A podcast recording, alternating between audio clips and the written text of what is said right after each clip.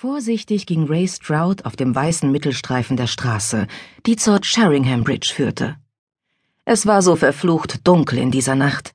Nicht mal der Mond schien, und Ray konnte kaum die Grasstreifen zu beiden Seiten sehen, geschweige denn die Felder, von denen er wusste, dass sie irgendwo hinter den Hecken lagen.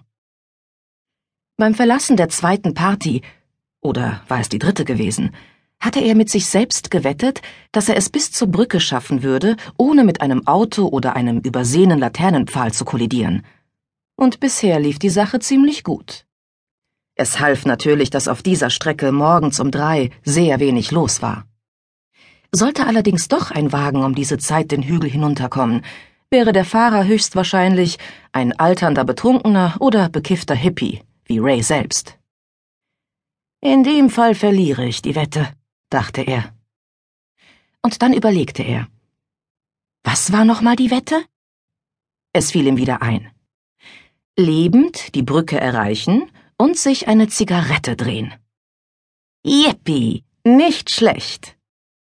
Er sah nach vorn und setzte weiter auf der weißen Linie einen Fuß vor den anderen.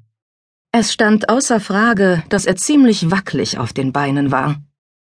Ist ja kein Wunder, alter Knabe, wenn du acht Stunden lang immer wieder Bier in dich reinkippst.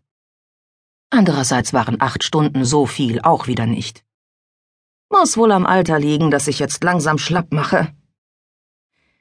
Dann erinnerte er sich wieder. Genau. Er hatte außerdem noch eine kleine Tüte in Jazz Garten gehabt. Sehr mild, aber mit heftiger Spätwirkung. Also, Deshalb schien diese weiße Linie unter seinen alten Turnschuhen so lebendig zu sein. Er blinzelte zum Himmel. Bald müsste es wieder hell werden. Es wird eindeutig Zeit, dass ich ins Bett komme. Diese Cheringham-Regatta-Nummer brachte seinen Schlafrhythmus gnadenlos durcheinander. Und dabei hatte sie noch nicht einmal richtig angefangen. Er war kein Fan von harter Arbeit, aber die Kohle stimmte. Doch bereits die Vorbereitungen für diese Veranstaltung bedeuteten lange Tage, schmerzende Gliedmaßen und zerschundene Hände. Die ganze Woche hatte er Plakate im Dorf aufgehängt, Hecken geschnitten, Felder gemäht, Parkverbotsschilder aufgestellt und Bierkisten von Lastwagen geladen. Da kann man ja wohl richtig durstig werden. Und wenn man so viel Bares auf die Kralle bekam, dann führte das natürlich zu langen Abenden, an denen man die Kohle vertrank. Nicht, dass es ihm etwas ausmachte. Er behielt immer noch einiges übrig, das er in der Teedose im Schrank auf der Magnolia versteckte, seinem alten Kahn, der unten am Fluss lag. Alt, aber er schwimmt noch. Sicher. Einige Leute hassten die Regatta. Denen gefiel es nicht, wenn das Dorf von Auswärtigen überrannt wurde. Diese Ansicht hatten auch die meisten Kumpel von Ray oben im Plowman. Diese eitlen Fatzkes mit ihren schicken Autos und ihren großen, schneeweißen Schüsseln sollen sich doch mit ihren Festzelten und den Pimsständen zurück nach London verziehen. Und dann war da noch Sheringhams eigener Schickimicki-Haufen, selbst gezüchtet sozusagen. Diese Leute regten sich auf, weil nun Jahrmarktsleute in Jeans einfielen, auf den Wiesen dicht an dicht Zelte, LKWs, Hamburger und Teewagen standen und hin und wieder was geklaut wurde. Die verfluchte Regatta ist für alle ein Albtraum. In Wahrheit aber störte all das Ray kein bisschen.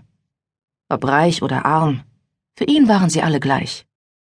Schließlich ging es jedes Jahr nur um einige Tage im Juni, und es sprangen dabei für ihn immer ein paar Scheine raus. Er blickte sich um, und plötzlich merkte er, dass er bereits an der Brücke war. Irre, wie schnell die Zeit vergeht, wenn man nachdenkt. Auf den Wiesen am Fluss rechts von ihm konnte er nur die Umrisse der Festzelte sehen, bei deren Aufbau er die ganze Woche mitgeholfen hatte. Und zu beiden Seiten der alten Steinbrücke erspähte er flüchtig im schwachen Licht bunte Flaggen und Wimpel, die zur Feier der Regatta aufgestellt und aufgehängt worden waren.